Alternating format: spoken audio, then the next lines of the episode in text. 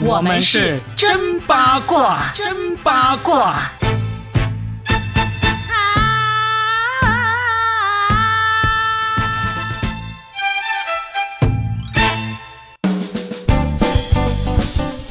欢迎来收听我们新的一期真八卦，我是算一卦大叔罗宾，大家好。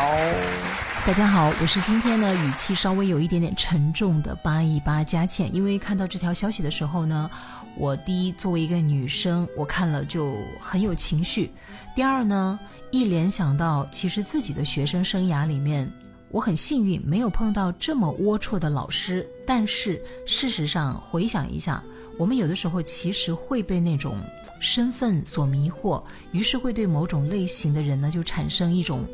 莫名的或者无知的崇拜，而导致自己失去主见。其实这种时候是有的。唉，那嘉倩说了这个这么沉重的事情呢，就是有一个北京的艺考培训机构里面的老师对那些艺考学生进行侵犯的这么一个事情哈。嗯，这个事情会被爆出来呢，是因为有一个非常勇敢的女生联合了很多受到这位老师侵犯的其他受害女生。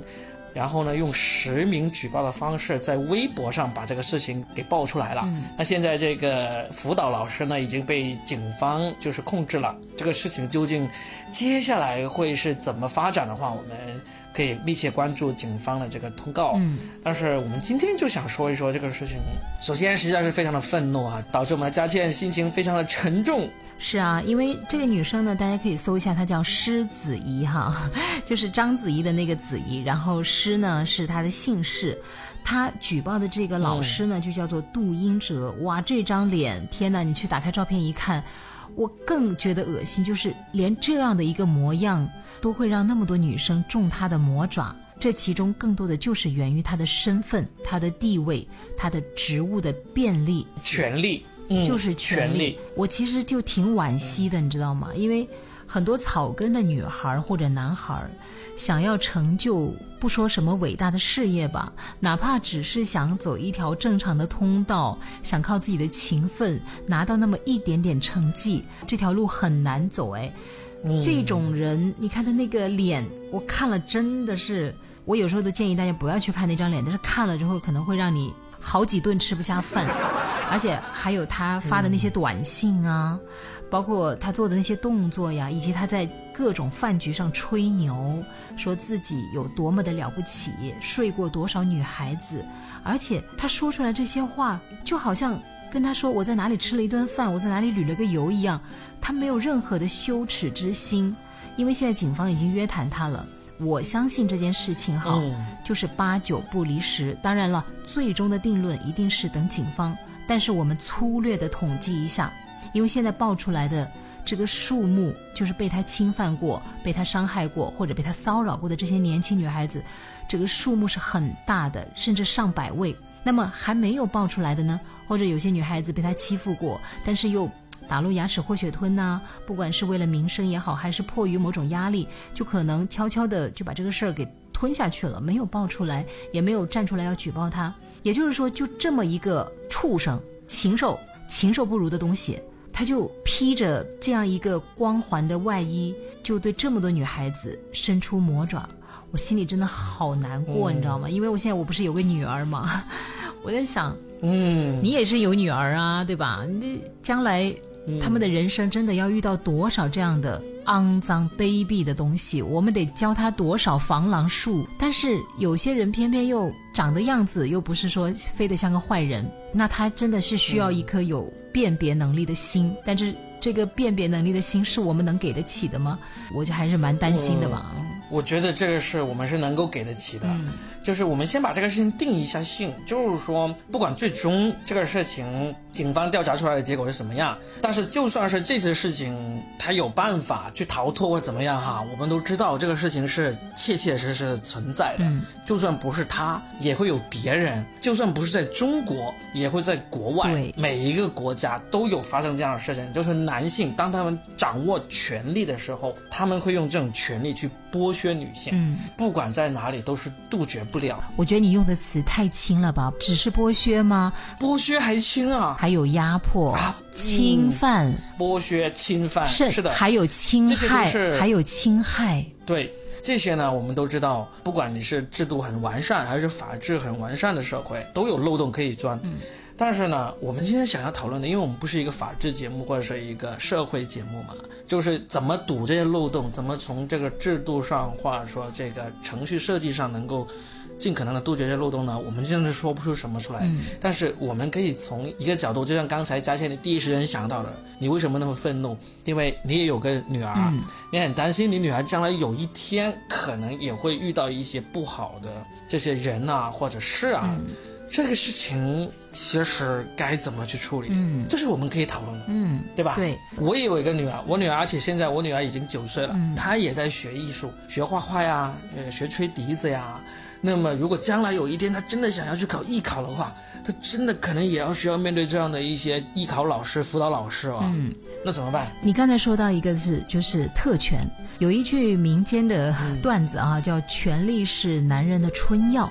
那么特权就更加了，特权是春药当中的蒙汗药，就会让很多的 女孩子，特别是那些呃没有见过世面或者说有所欲求的女孩呢，她们可能不得不走上这条危险的道路，就拿自己跟魔鬼去交换。你刚才提到一个词儿，我觉得就非常重要，世面。嗯如果各位正在听这个我们播客的这个听众哈，如果你们也有孩子，或者你的兄弟姐妹正在成长的过程中，我们作为亲人有一个很重要的一个做法，就是一定要让他们见过世面。嗯什么叫见过世面？不是说你必须要有很好的家庭条件，带他去看世界，带他去看人生。其实见世面很简单，你就看新闻联播，你都可以见世面，对不对？你每天刷朋友圈，你每天刷微博，你都可以见世面。但是你自己，首先你自己得有能力去见过世面，知道这个世界是怎么运作的，然后呢，才能够让你最爱的人，你想保护的人，也不会轻易的被这个外面的世界所蒙骗。我们那天我们是做了一个线下的一个现场录制嘛，那天不是有个初中生，一个小男孩带着他妈妈过来听我们的节目嘛，他妈妈也说，就很感谢我们做节目，让他的孩子早点认识这个世界，就听到了很多有趣的、有用的道理。我觉得其实这个就是一个，你听我们的播客就是见世面的其中一个途径。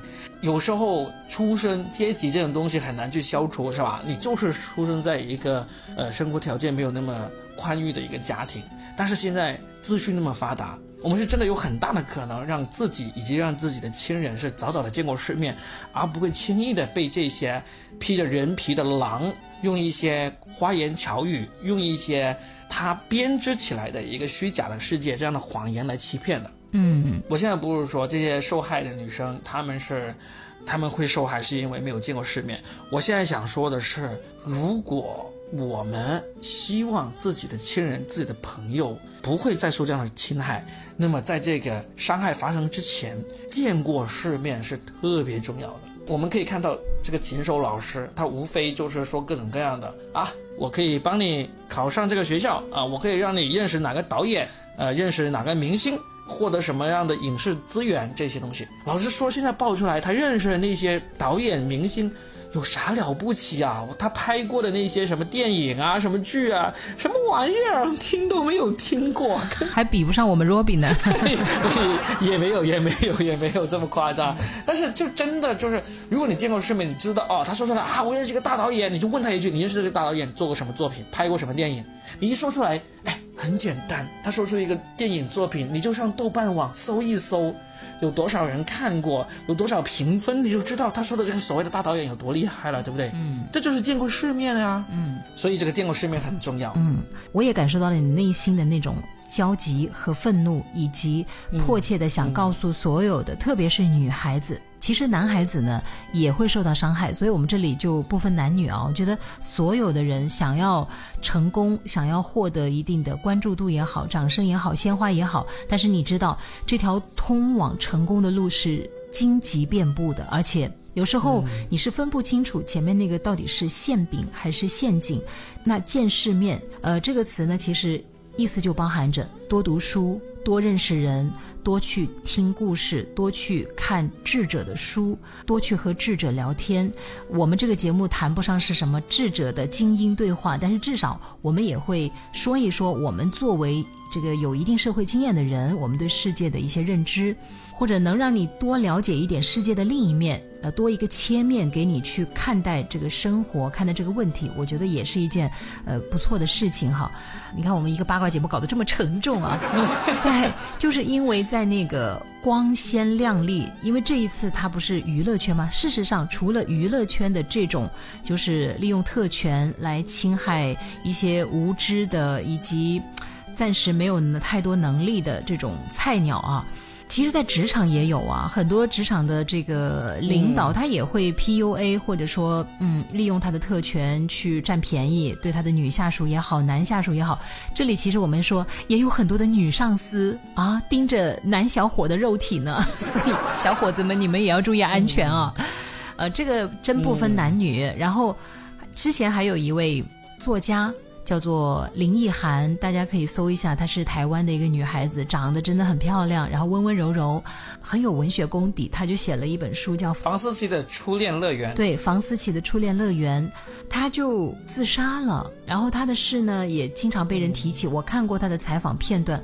听着是没由来的一种心疼，你知道吗？就是她的老师，就是侵犯了他，因为他觉得很肮脏，可是他又觉得这个东西我不能跟别人讲，我怎么减少我心里的这种罪恶感和内疚感呢？和他这种犯错的纠结呢？于是乎，他就幻化出我要爱上这个老师，可是他不爱他，他。强迫自己去爱上这个人，你想他的内心有多纠结，所以最后他自杀了，也是一个让人非常痛心的事情。其实也不光是学校，你看刚才我们讲了学校，还有职场啊，还有情场。呃，北大包丽事件，大家就随便搜一下哈，北大包丽事件，就是。他们的情场被 PUA，就这个男生不断的打压这个女生啊，你除了我没有人会爱你了，你很糟糕，你很啊不行是吧？你必须得为我服务，你必须得怎么怎么样？为什么东八区的，就是上一次我们聊过的那个已经下架了？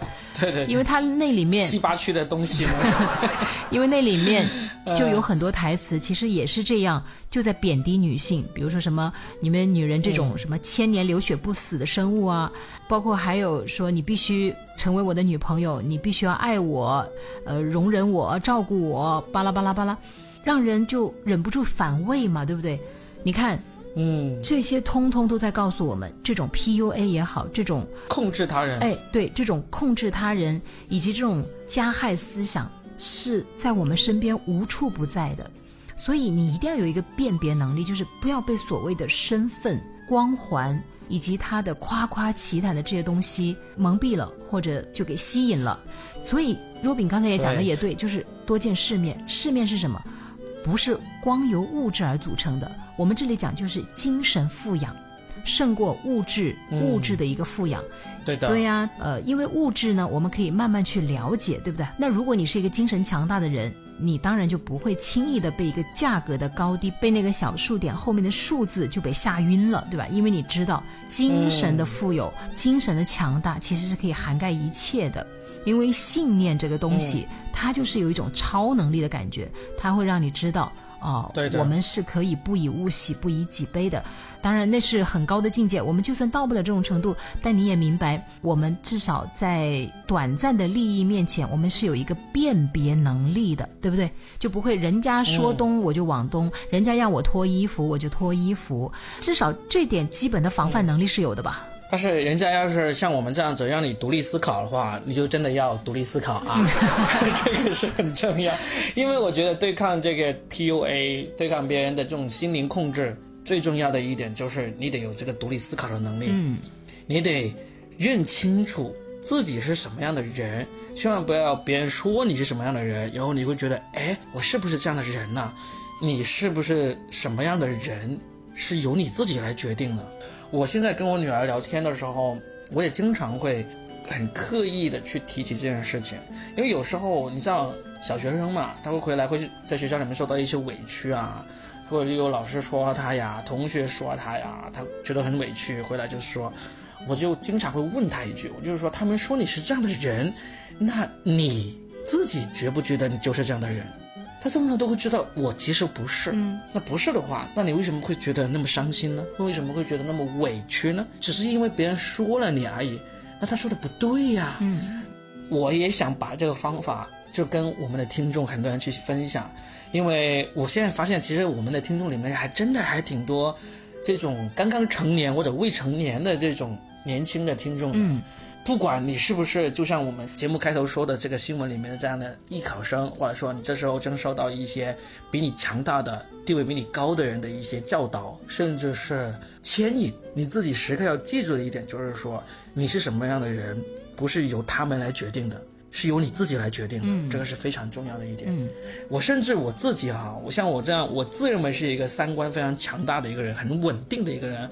我自己时不时有时候还会自我怀疑，而且有时候是非常深刻的自我怀疑，就更加可以有一种过来人的身份说，你如果还没有对自己有那么清晰的认识，或者说你的人生阅历没有那么强的时候，真的很容易在某些时候忍不住怀疑自己。但是当你怀疑自己的时候，假如你听过我们这期节目，一定要好好的想一下，怀疑自己没问题，但是得要是真的自己去怀疑，而不是别人强加给你的。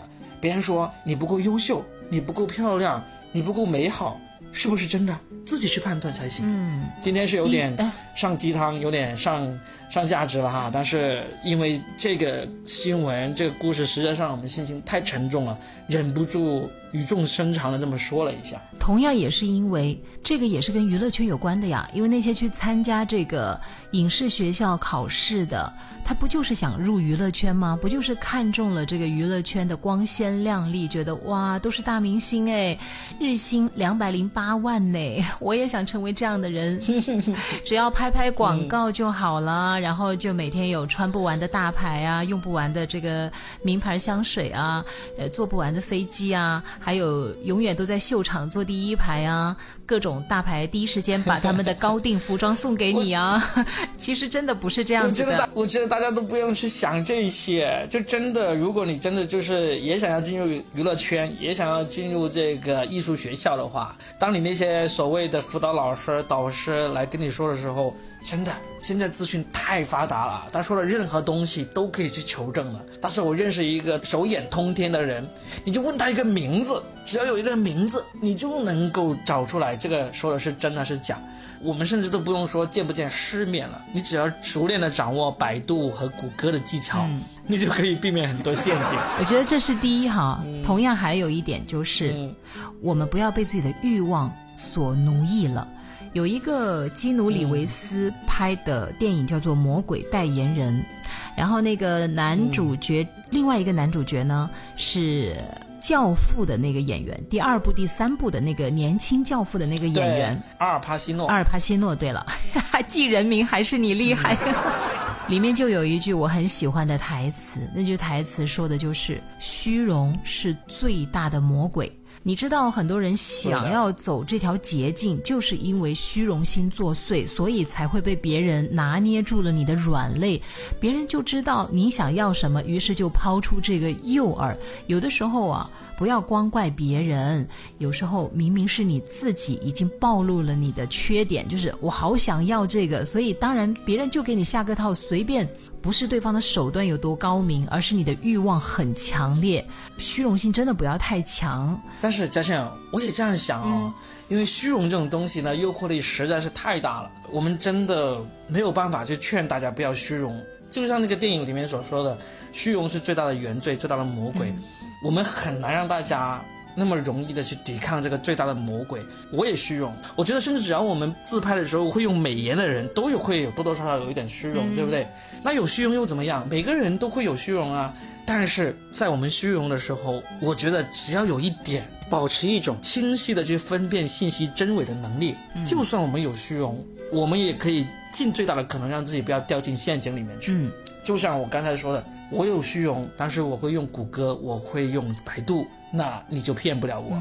克服虚荣真的是太难了，但是掌握这个搜索引擎，很容易的，稍微练习一下就可以。对，虚荣呢，我们也不要说它完全是坏事。虚荣有的时候也可以成为你的一种动力，让你奋力向上爬，对吧？对的，对的。向往美好的东西是没有错的，想成为人中之龙也是没有错的，但是不要太太太太虚荣，要掌握一个度。还有一点就是真的欲速则不达，就是这个不要想着走捷径，这是很重要的一点吧。因为越想走捷径。往往就跟我们开车一样的，绕的路更多，费的油更多。听罗炳叔叔的一句哈，我我说不出什么大道理，但是我总是会说一些呃小技巧。嗯，但是在小技巧里面呢，其实是能够参透一些大道理的。不管怎么样，我们听到这么不幸的消息，还是会心生愤怒。但是在心生愤怒之余，我们掌握一些小技巧，至少能够让自己以及让自己。在乎的人、心爱的人，能够尽可能的不要走进这些陷阱。我们今天做这些节目，如果能够达到这个目的的话，我们就觉得非常的欣慰了。嗯，前面 Robin 说了，自己是什么样的人，不是由别人定义的，而是由自己来定义的。我觉得非常好，所以我要加重点，就是你想成为什么样的人，这一点很重要，不是别人眼中对你的评价，重点是你自己对自己的评价。这点真的很重要，不要把方向盘交到别人手里。对的，自己开车，自己飙车。两位老司机开到这儿，我们要下车了。希望我们的朋友们都能够做那个开心、快乐、健康的自己，而不要成为与魔鬼打交道的那一个。因为你真的有时候是干不过魔鬼的，所以最好的办法就是远离魔鬼。我要远离你，Robin。我们现在已经很远离了，我们都远程录节目了，不用面对面了。好了，男魔鬼再见，我们下期再聊，拜拜，拜拜。